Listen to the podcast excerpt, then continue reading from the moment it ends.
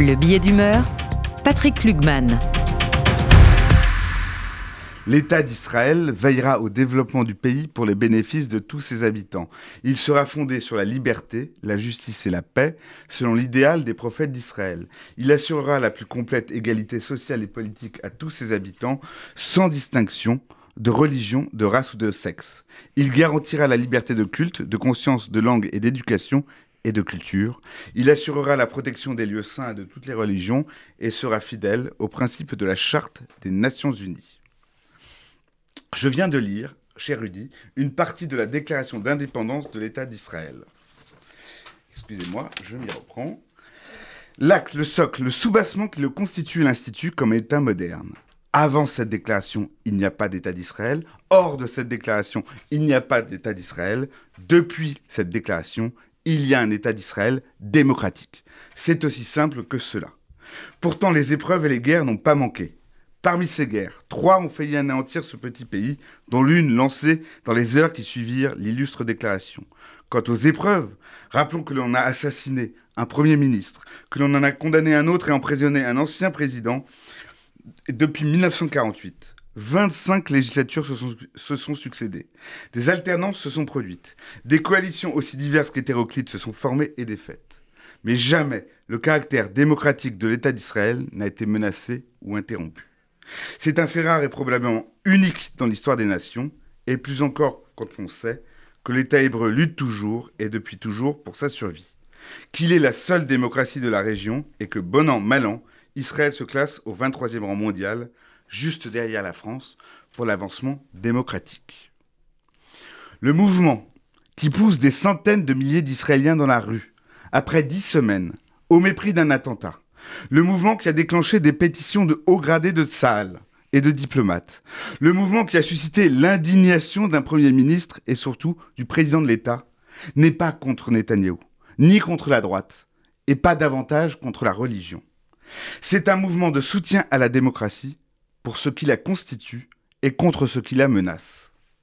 Ce qui la menace, c'est Betzalel Smotrich, le ministre des Finances qui se décrit comme un fier homophobe et qui a appelé à effacer, avant de se rétracter piteusement, la localité palestinienne de Ouara, pourtant incendiée par des extrémistes furieux.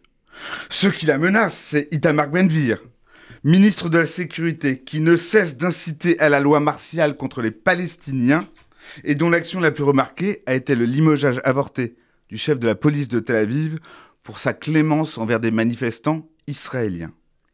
Ce qui la menace, c'est la volonté du Premier ministre Netanyahou d'échapper à tout prix et à toute poursuite judiciaire.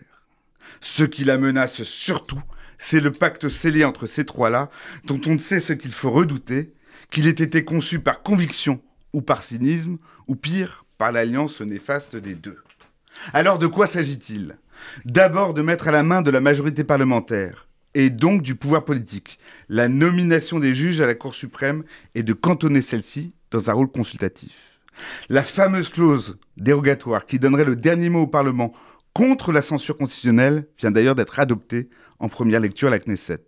Il en irait de même de la nomination et du rôle du procureur général de l'État, plus haute autorité judiciaire et administrative.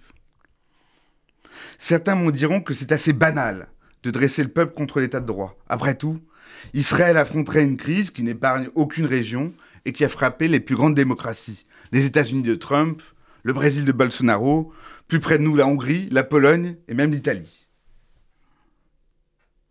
Pour autant, ce qui se joue ici est différent de ce qui s'observe ailleurs. Le silence des ennemis d'Israël sur cette crise sans précédent est éloquent. D'ordinaire, leurs cris recouvrent tout ce qui se dit sur ce pays. Mais là, rien.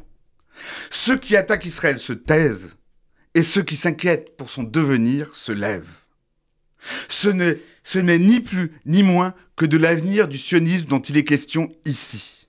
Et du sionisme dont on n'a pas assez dit qu'il était démocratique ou n'était pas, ou plutôt qu'il il serait démocratique ou ne serait plus.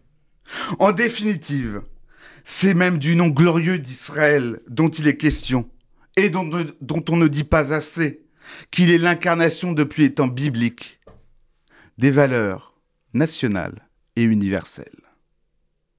C'est justement ce qui est écrit dans la déclaration d'indépendance. Comme quoi, le maître est sage. Il faut toujours en revenir au texte pour retrouver la raison.